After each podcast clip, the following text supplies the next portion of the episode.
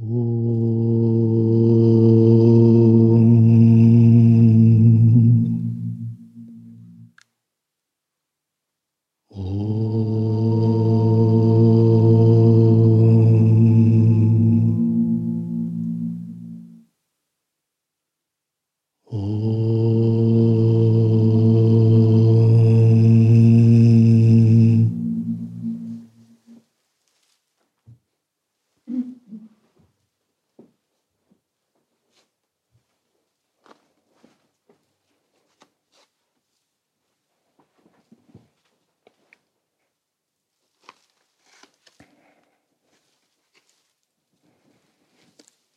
Рахасе Махатмья Канда. Глава 24.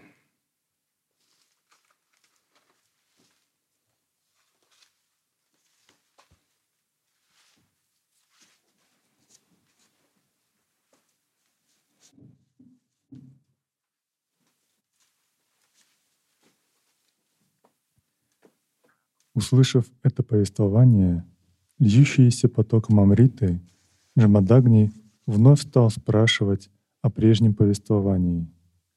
«О Святой Гору, океан милосердия! Благодаря слушанию повествования, поведанного Тобой, все мои печали, омрачения и страхи исчезли. Я нисколько не остался, нисколько не остался удовлетворен от слушания Твоего повествования. После победы над Маданой, по какой причине среди людей на земле — начались жертвоприношения богам. Как бог Шанкара был побежден Камой, и как тот, обращенный в пепел, снова ожил. Поведай об этом все.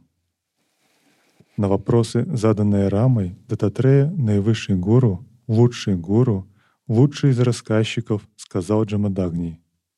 «О великомудрый Джамадагни, слушай ответы на вопросы твои по порядку».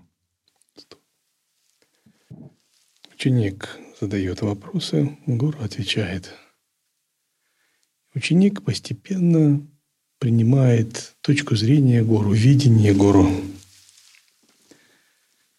Это и есть передача воззрения, джняна дришти. Сначала оно мысленное, концептуальное, научиться думать как гуру. Ход мыслей очень сильно, подчеркиваю, очень сильно отличается от хода мысли ученика. Пропасть. Но постепенно эта пропасть ликвидируется благодаря шраване. Не то чтобы гуру думал, любой гуру, я говорю и про Дататрею, и про Рашураму, и про себя, а про любого гуру. Не то чтобы ученик думал как-то так, а гуру как-то так по-особенному, какие-то заоблачные мысли. Сильно отличается в том смысле, что гуру Татва пребывает в принципе вне мысли, вне концепций, в пустоте осознавания. То есть отличается не в сторону каких-то других мыслей, а в сторону вообще отсутствия мыслей. Спонтанного интуитивного осознавания и действия из него проистекающего. Вот в чем отличие. Но поскольку ученик сразу это не может понять, ему даются объяснения словами, мыслями. Это называется шраваном.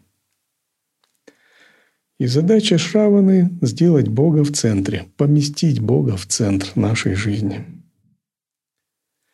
События, описанные в Витихасах, Пуранах, Агамах, Тантрах, это не, не мифы. Это действительно существующие события, но происходящие на многих планах. Их нельзя оценивать по-человечески, вульгарно.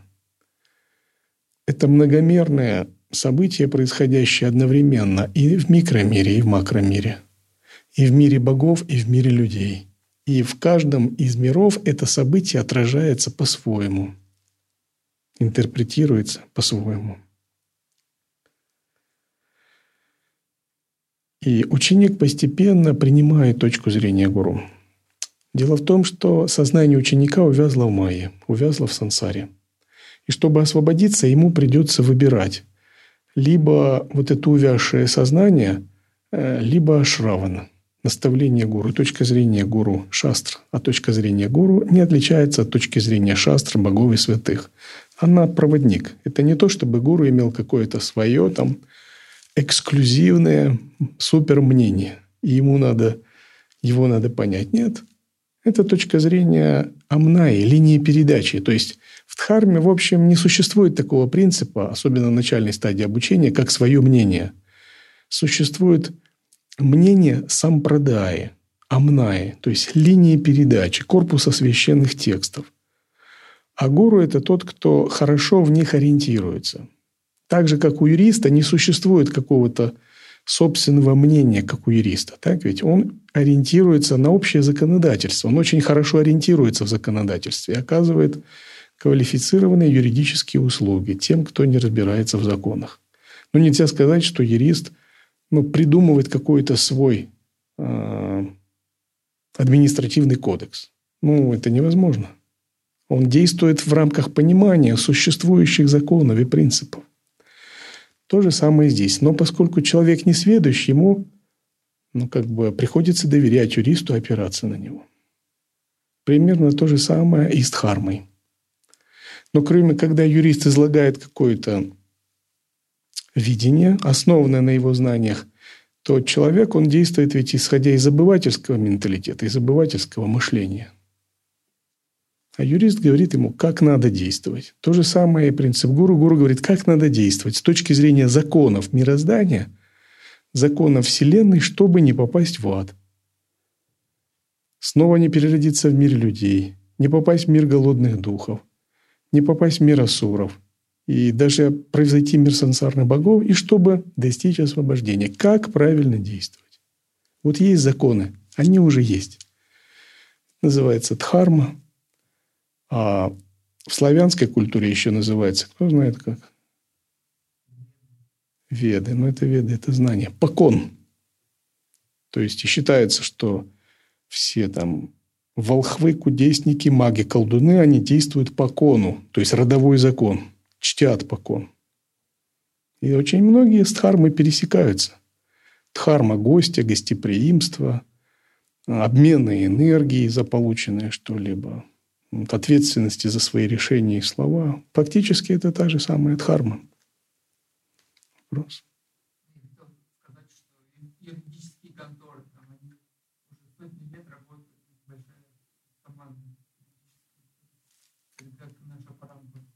Ну, что-то наподобие. Только мы занимаемся божественными законами – мы объясняем душам, как правильно жить, думать и действовать, чтобы подняться в высшие миры. Потому что мы тоже существуем в пространстве законов. Только это не человеческие законы, не придуманные законами административные кодексы, а законы мироздания. И источник здесь Шива и его высшие боги. Это посерьезнее все, гораздо серьезнее.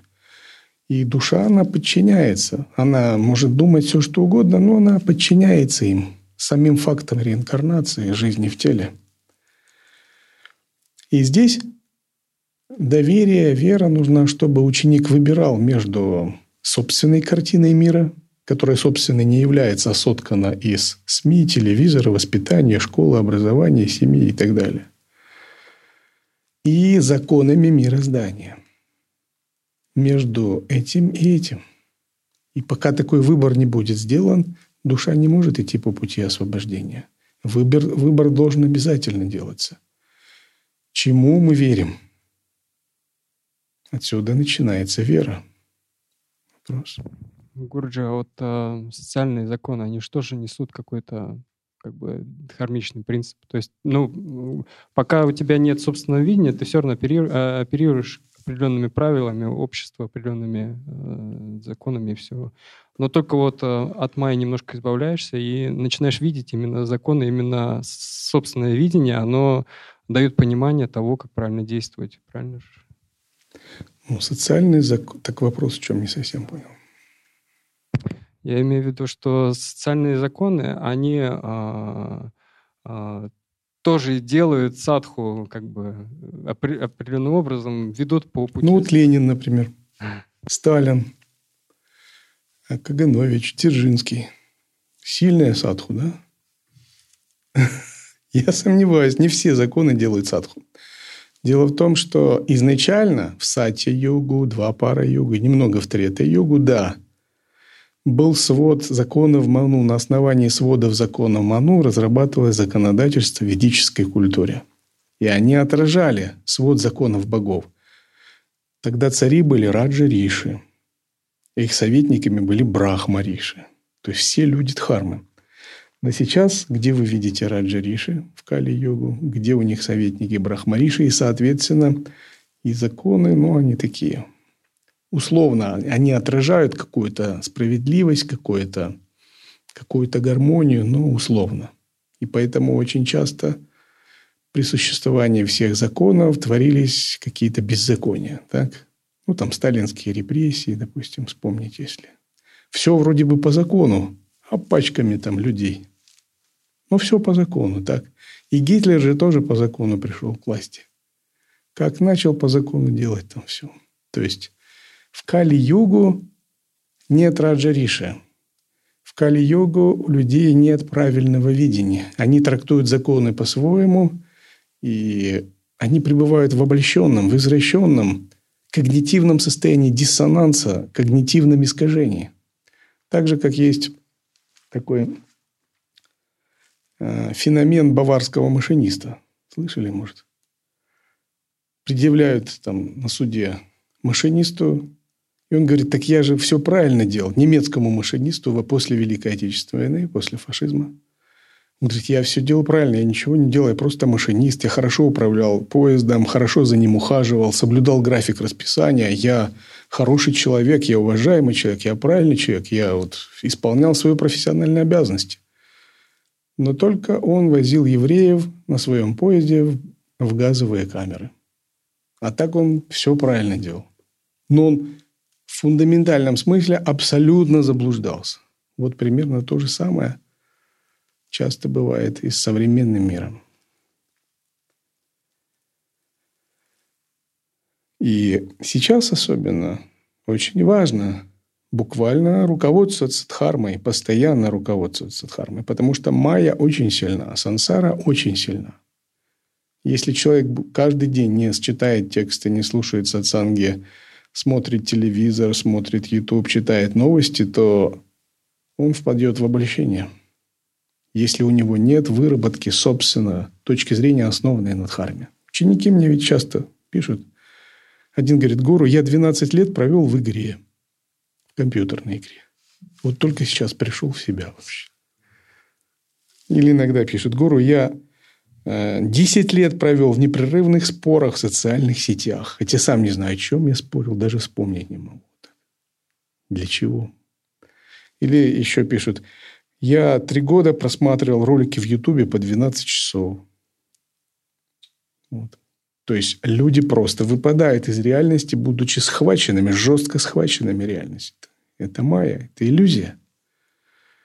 И если у души нет отрешенности, вайрагии, опоры на священные тексты. Сейчас, особенно когда майя такая стала цепкая, концентрированная, очень увлекающая с такими, с моха ситхи, ситхи обращения, очень легко впасть в любого вида когнитивные искажения, когнитивные изъяны, когнитивные э, диссонансы разные.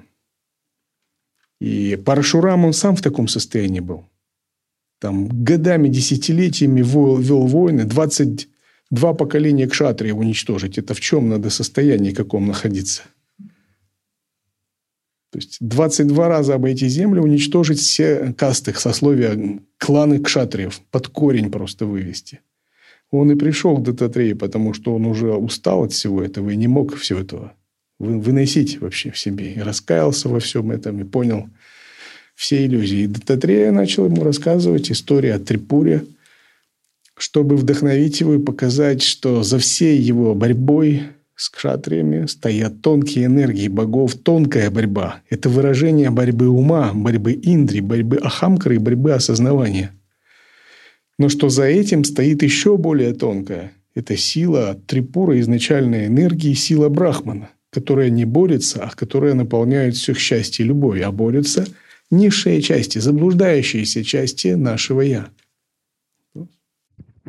Гурджи, вот в этом-то как бы и вопрос, вот именно, что грубая энергия, грубая шахти, она больше захватывает сознание и больше как бы, а, что ли, дает энергии какой-то такой э, азарт и всего такого. А вот тонкая дхарма, оно все такое слишком тонкое, и счастье, оно, ну, как бы вроде бы да, но для этого нужно прикладывать огромные усилия, чтобы да. в этом постоянно находиться. И... Поэтому ученик должен благодаря Шраване воспитывать в себе вкус к слушанию шастр. Он начинает жить тонким, тонкими энергиями священных писаний, философии, мифологии, Пурана, Гам Техас. Он приобретает вкус к разговорам о Брахмане, о тонких уровнях божественной. Такой вкус должен прерываться годами. Если он не будет привит, то всегда будет вкус к сансарным заботам, к сансарным новостям, слушаниям, э, к сансарным опытам и к сансарным переживаниям. И центр всей мифологии Санатанадхармы, Пуран и Техас – это Бог. Всегда это Бог. И душа будет спрошена после смерти не что ты там сделал, чего добился, сколько денег заработал, какую славу получил, какую известность, какую идеологию продвинул. Она будет спрошена, любил ли ты меня? Богом спрошена. Познал ли ты меня? Приблизился ли ты ко мне в результате своей жизни? Вот и все. И цель чтения шастр – это приближение к Богу зарождение преданности Богу. И Парашурама спрашивает Дататрею.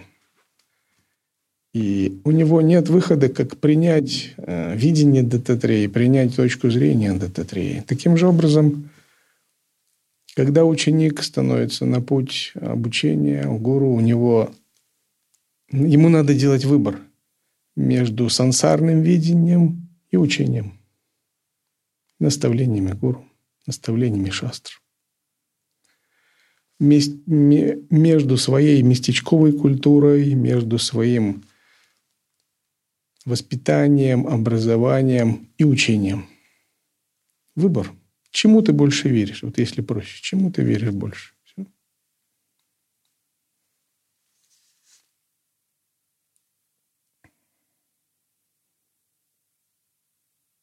Это как том анекдоте, когда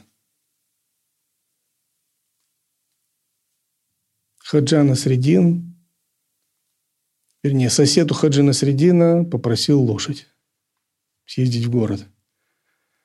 А Хаджана Средин сказал, я бы тебе, конечно, дал, он вечером попросил. Но вот в обед еще моя жена уехала в город на этой же лошади, так что ее нету. На следующий день утром сосед пришел к нему снова – и в хлеву на конюшне предательски заржала лошадь. И сосед удивился, сказал, а это что? Ты же говорил, она ушла в лошадь. Она ушла, уехала в город, жена на ней. Хаджана Средин посмотрел и сказал, ты кому веришь, мне или лошади? И вот часто гуру находится в роли такого Хаджана Средина. Потому что вот эта лошадь мира всего, новости она ржет постоянно. И мы верим тому, что вот воспринимаемо органами чувств новости, информация, пропаганда, информационный контент в огромных количествах. Монахи, они изолированы, более-менее себя блюдут. Но то, что в миру, это просто такое поглощение информации непрерывное.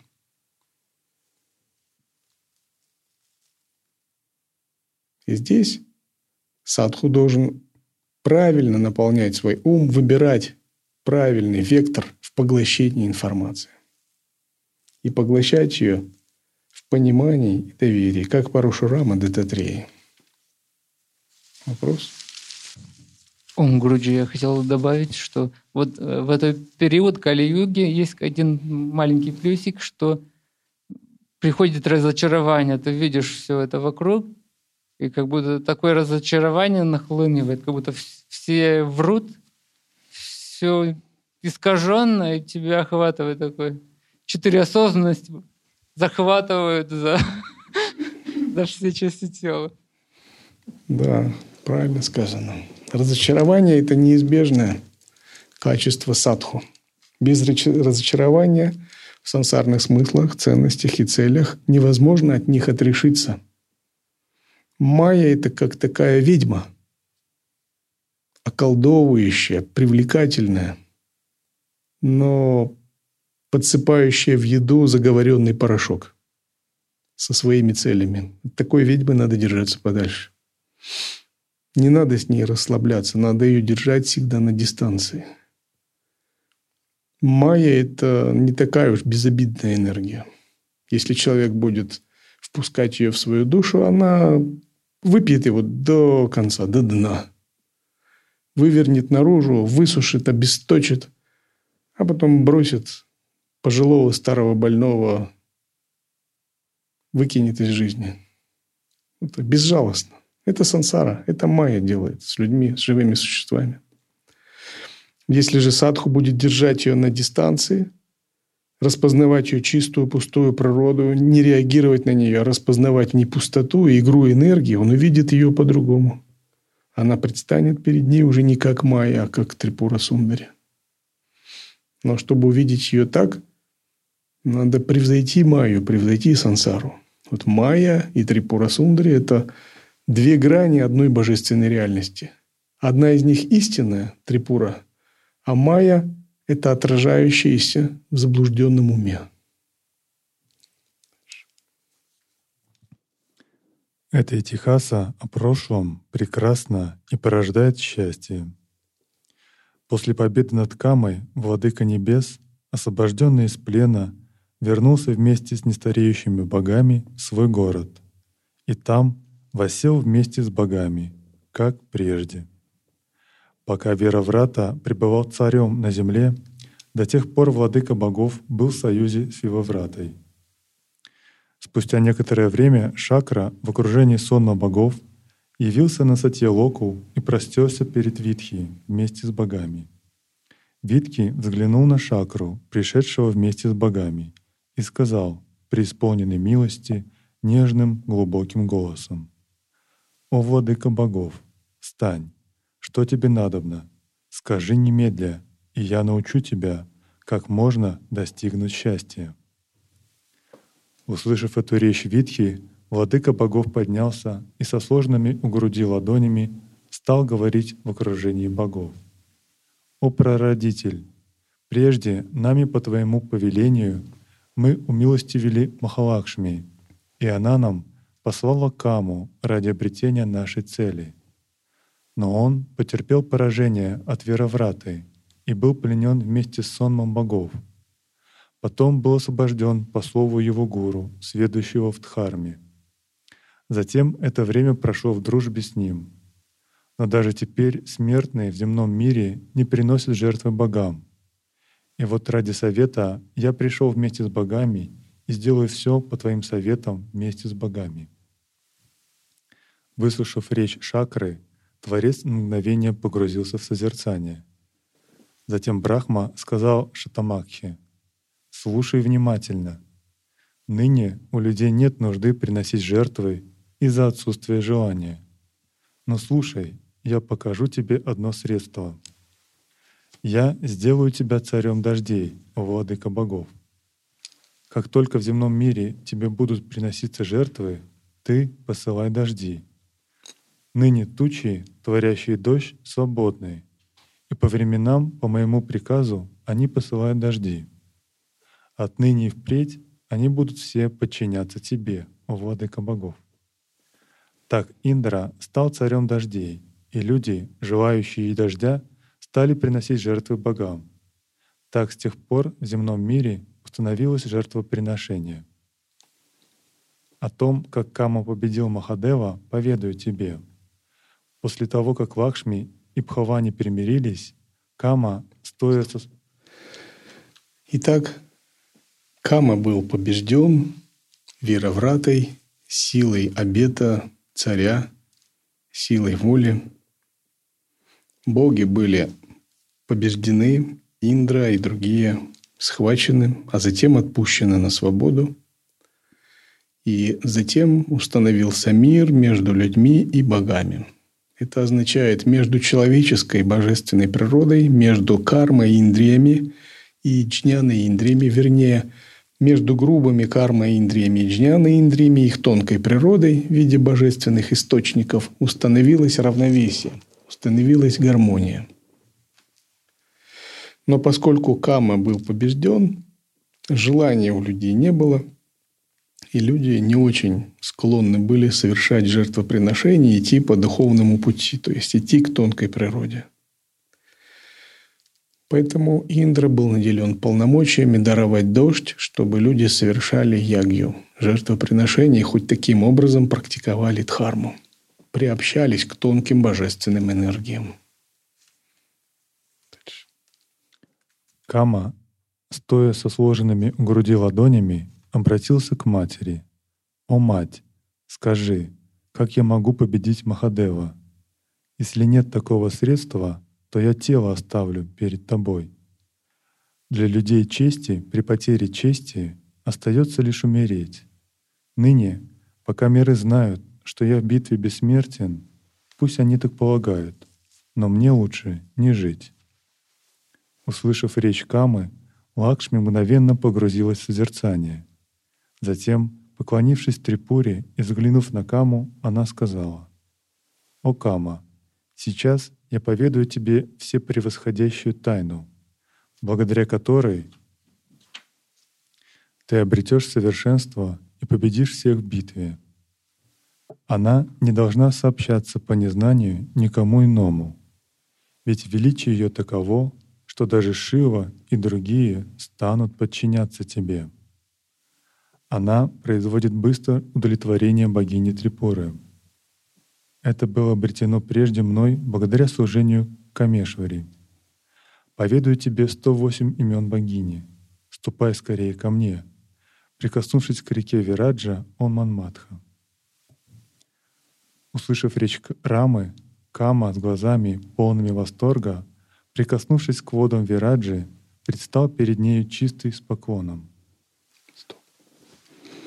Так кама, как олицетворение эго, созданное Лакшми, божественной волей, для того, чтобы душа могла идти по пути освобождения, по пути духовного развития, то есть люди совершали жертвоприношение богам, был одержим разными двойственными идеями. Идеями, что надо победить Шиву, хоть которого он не знал. Идеями о собственной чести и так далее. Все это двойственные эгоистичные идеи, которые бывают, которыми бывают тоже одержимы люди. И тем не менее его мать сказала, хорошо, я дам тебе практику. Вот тебе 108 имен Трипуры, благодаря которому ты сможешь стать сильным, как Шива, и может даже победить его. И он, ведомый этой мотивацией, бросился изучать это. Так это называется уловочное знание. Традиция уловочного знания очень древняя. О ней также говорил Будда. И было даже одно из его эпитетов, восхвалений, как искусный в уловочном знании. Уловочное знание означает крючок, который может зацепить нас за наши эгоистичные мотивы, за наше двойственное видение, хоть как-то прилепить нас к Богу и божественной дхарме. А затем это уловочное знание, сработав, оно уже не нужно, оно отпадает – то есть внутри нас есть мотивы, и на каких-то мотивах мы можем зацепиться и вступить на путь дхармы. Допустим, если человек очень гордый, то он может уцепиться за воззрение Адвайта Веданты, чтобы потешить свою гордость. Ведь я могу быть не просто каким-то гордецом, а я могу быть мета-маха, ультра-супер-мега утама гордецом. Я могу быть брахманом и заявлять это по полному религиозному праву опираясь на философские тексты и на Махавакью Ахам Брахмасми, вот это да.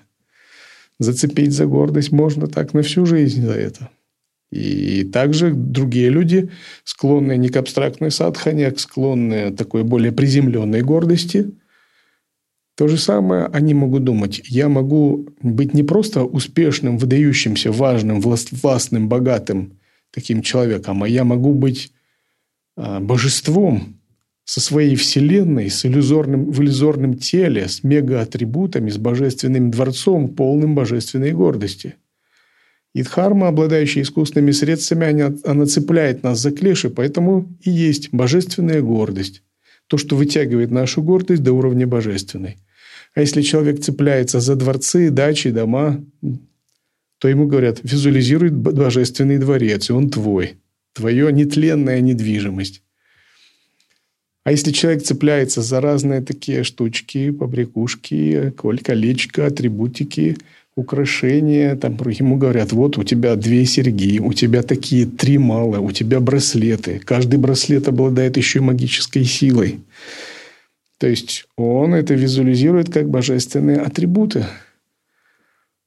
А если человек хочет иметь что-то, вот свой участок, какую-то свою территорию, свой остров, свои земли, какие-то родовое поместье, и чтобы оно защищенное было, чтобы туда никто не лез, только его, говорят, вот ты визуализируй огненный круг, визуализируй э, вселенское пламя, ваджный ветер, ваджный огонь, ваджную реку, частокол из э, стрел – важный шатер. И это очень тщательно проработанные тантрийские визуализации в текстах. И визуализируй свои чистые земли, божественные рощи с водоемами прекрасными, богинями подношений. И там дворец. И это все твое. И вот владей этим, создавай. Вот так дхарма, искусственные методы дхармы, они сублимируют все наши человеческие клеши и все наши тенденции, преображая их в путь просветления. То же самое момент умирания и встречи с ясным светом э, в йоге божеств, йоге иллюзорного тела – это момент стадии завершения лая крама, когда все растворяется, и есть только пустота и свет. А момент выхода из этого света, нового перерождения – это момент визуализации семенного слога и восставания из семенного слога в облике божества. Все детально описанные клеши, захваченности, они становится духовным путем, духовной практикой. Гурджи, вот э, как бы все-таки а, вот этот путь, когда клеши используется как э, а, путь, оно же ну, потом только на более поздних стадиях э, используется. А получается, что Каму, он как бы прошел этот путь раньше, ну, правильно, что он ну, например, в прошлых жизнях это прошел? Или, или Почему С Камой вот... все сложнее. Кама умом рожденный сын Лакшми. Он вообще ничего не проходил. Он сразу божество. Понимаете? Это часть Лакшми. Ему не надо было практиковать, принимать дикшу, становиться учеником. Он просто родился таким. Ну, ему надо было объяснить, что он в ад может пойти из-за своих таких поступков. Да не может он в ад пойти. Не может. Он же сын Лакшми. Он же бессмертный. Там все свои законы, другие уже законы. Там действует часто божественная милость санкальпа богов. Он освобожден изначально, он бессмертен изначально, он свободен от кармы изначально. Но какая-то тень непонимания есть крошечная, да. Тогда Лакшми с преданностью совершила поклонение великой богине, как подобает, установленной драгоценной питхе, с желанными подношениями. Затем, призвав Каму, Рама вложила в его сложенные ладони просата Трипуры и произнесла ему 108 имен богини и рассказала о красоте ее плотного тела.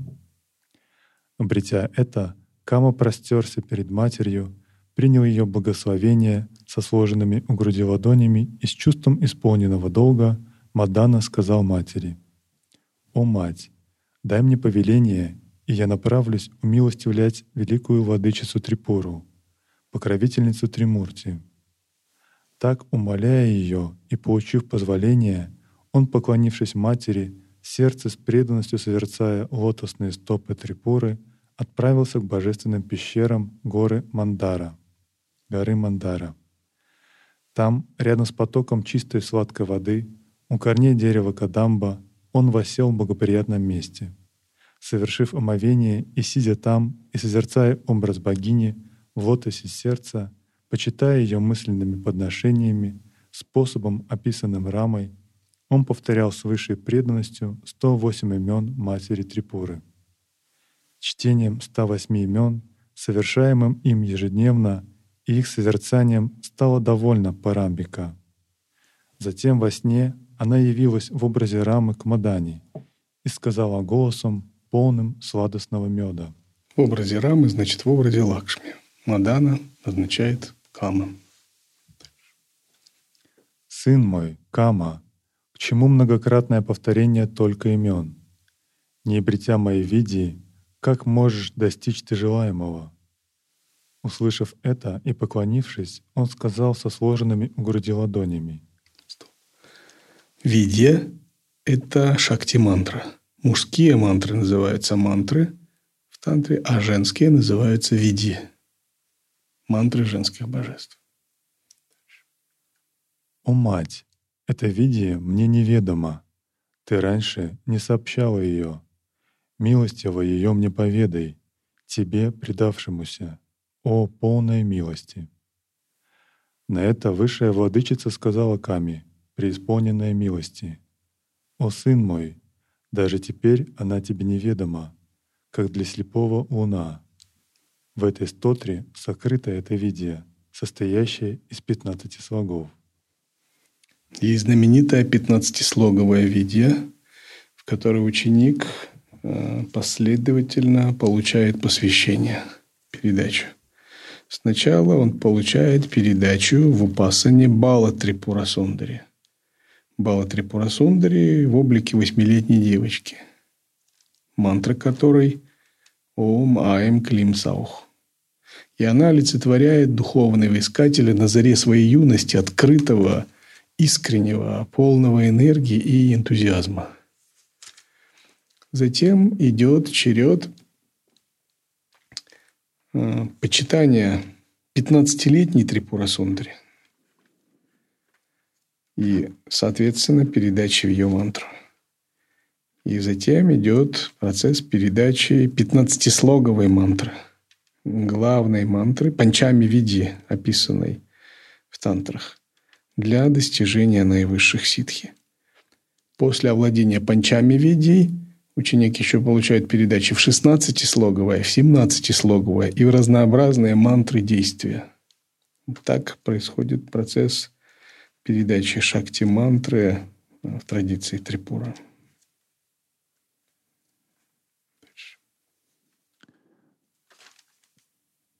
Они содержатся сокрытые среди девяти восьмериц имен, Первая восьмерица — это первый, восьмой васу и тринадцатый слог. Пятая восьмерица — это четвертый веда, десятый дик и четырнадцатый ману. Шестая восьмерица — это шестой и девятый раса слог. Последняя восьмерка содержит седьмой ашва и двенадцатый сурья слог. Третья восьмерка связана со вторым слогом, четвертая с третьим, в ней же пребывает в третий Двития Татпара, пятый Пхута, одиннадцатый Раудра и пятнадцатый Титхи, включаясь в Биджу Хрим в шестой, седьмой и четвертой восьмерице. Это великая причина, удивительная форма Трипуры. Так сказав, богиня Парамешвари мгновенно исчезла. Затем Кама, открыв глаза, осмотревшись и ее не увидев, впал в уныние — сон, видимый мной, в высшей степени благоприятен. От меня этот сон не идет, созерцающего Мать мира. Шесть месяцев уж прошло, как я практикую, и даже не сплю по ночам. Думая так, он пытался осознать видимое во сне и решил тогда пренебречь пятнадцатислоговой видеей, содержащейся в сто тремен, и подумал, что это пустое. Тогда бестелесный голос сказал — «О, Кама, ты не должен этим пренебрегать!» Услышал Кама отчетливый голос с небес и затем созерцал вновь и вновь, но не приходи к заключению, вспоминая о матери Раме. Затем Лакшми, вспомнив о Каме, явилась рядом с ним и, стоя перед ним, сказала, «О Кама, от чего ты вспомнил обо мне?» Увидев пришедшую Раму, Кама поклонился ей со сложенными у груди ладонями и поведал матери о произошедшем сне и голосе с неба. Выслушав его, она надолго погрузилась в созерцание и с довольным лицом сказала, «Сын мой Кама, счастлив ты, ты обрел желанное совершенство. Во сне с тобой говорила Трипура. Так отсеки же сомнения и делай, как сказано». Так сказав, она мгновенно исчезла. Итак, Кама, практикуя садхану тайной мантры, садхану шакти мантры, види, получил опыт приближения божества. Вот опыт приближения божества может происходить в медитации или во сне, как это произошло с Камой. Например, у вас сон, в котором Дататрея приходит к вам. И вы должны отличить, это Дататрея созданной проекции вашего ума или это космический Дататрея, более глубокий и истинный. И нужна вивека, чтобы различить. Потому что если вы видите сансарный сон, в котором ум продуцирует образ божества, этого немного стоит. Это просто чистый сансарный сон. А если вы видите сон ясности, то этот сон ясности неизбежно приведет вас к сну ясного света, связанный с божеством. О снах фундаментального неведения мы пока речь не идем.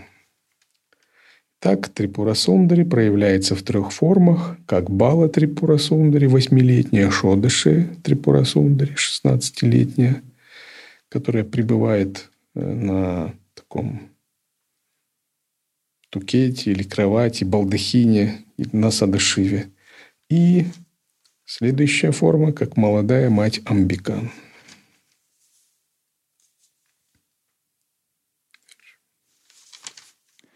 Затем Кама стал практиковать эту видео со сосредоточенным умом. После трех божественных лет перед ним явилась Махешвари.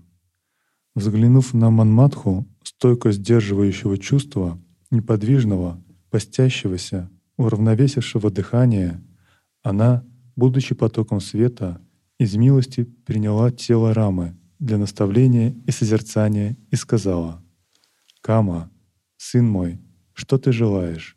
Проси у меня». Услышав этот голос и открыв глаза, он увидел богиню Трипуру в той форме, радующий ум, который он созерцал, полную света, и погрузился в океан блаженства. Такова в Трипура Рахаси, Махатмя Канди, 24 глава. Гурджи, а вот э, насчет снов о, для определения, можно ли так сказать, что, к примеру, вот дататрея, который приходит э, как порождение ума, это ну, уровень э, прана майя кош или мана майя кош, ну, к примеру, да? Ну, мана майя. Мана майя кош, да. да? И вот может ли вот этот дататрей из Мана Майя Коши, он ну, дать какое-то ну, благословение нормальное? Ну, я имею в виду.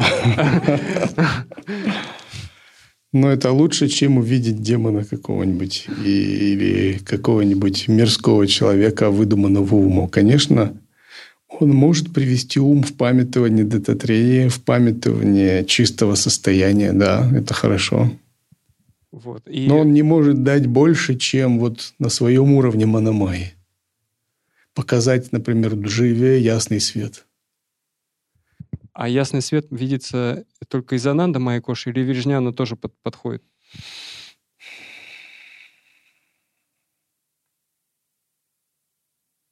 Как говорят, тайна сия велика есть.